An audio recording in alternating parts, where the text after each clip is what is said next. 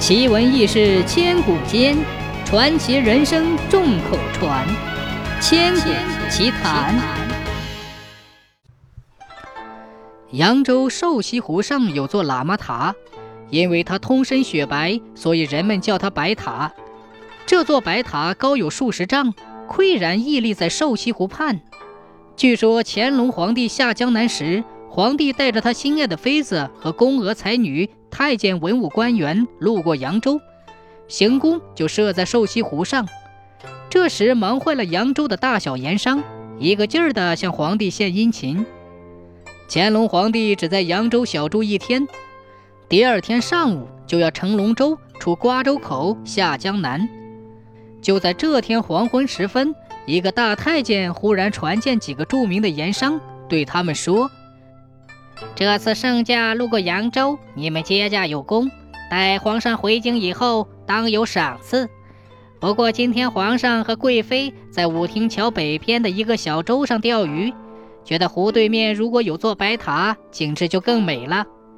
诸位看，能不能花点银子建一座白塔？大太监说过这番话后，便扬长而去。这可急坏了这几个盐商，他们挖空心思思量对策。有的说，这是太监玩的点子，骨子里想叫我们给他送礼；有的说，唉，建座塔谈何容易，花钱就算我们分摊了，可塔却不是一两天就能够建起来的。左讨论，右讨论，都想不出一个好主意。正在为难之际，只见姓刘的盐商走向姓肖的盐商，附耳叽叽咕咕的一阵。萧炎商就拍案叫好，说道：“嗯，行，这个主意好。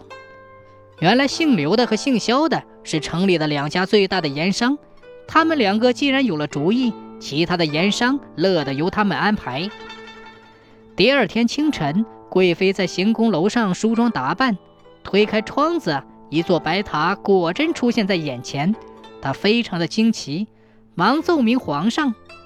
皇上一见，龙颜大悦，问大太监说：“昨日朕与妃子闲谈，说这里有座白塔就更美了，怎么一夜之间白塔就建成了？”大太监心里有数，回奏道：“圣上旨意，昨天晚上奴才已向盐商们传达了，想必是盐商们领旨后连夜赶工建的。”皇帝说：“人们都说扬州盐商富甲天下。”以此看来，果真名不虚传，替朕传旨嘉奖。当天早膳之后，皇帝和贵妃以及随从人员在全城文武百官的跪送下，乘龙船走了。这个大太监被留下处理公务。大太监送走皇帝之后，心中纳闷儿：就算扬州盐商钱多，怎么一夜就建成了一座白塔？他感觉非常蹊跷，亲自到白塔去看。这下他全明白了，原来白塔是假的，除底座是砖头砌成的外，塔身全是用白纸木板搭起来的，远看倒像是真的。大太监当即又传见了那几个盐商，见了面，他不但没有传旨嘉奖，反而板着面孔说：“是谁出的好主意，造了座假白塔？”要不是咱家在圣上面前多方掩饰，这欺君之罪由谁来承担？几个盐商连忙跪在地上，刘小二盐商吓得磕头如捣蒜，苦苦哀求大太监手下留情。结果好说歹说，送给大太监五千两银子，另外答应在假白塔的原处即日开工兴建一座真白塔，这场风波才算平息。就这样，一座真白塔没有多久就建成了。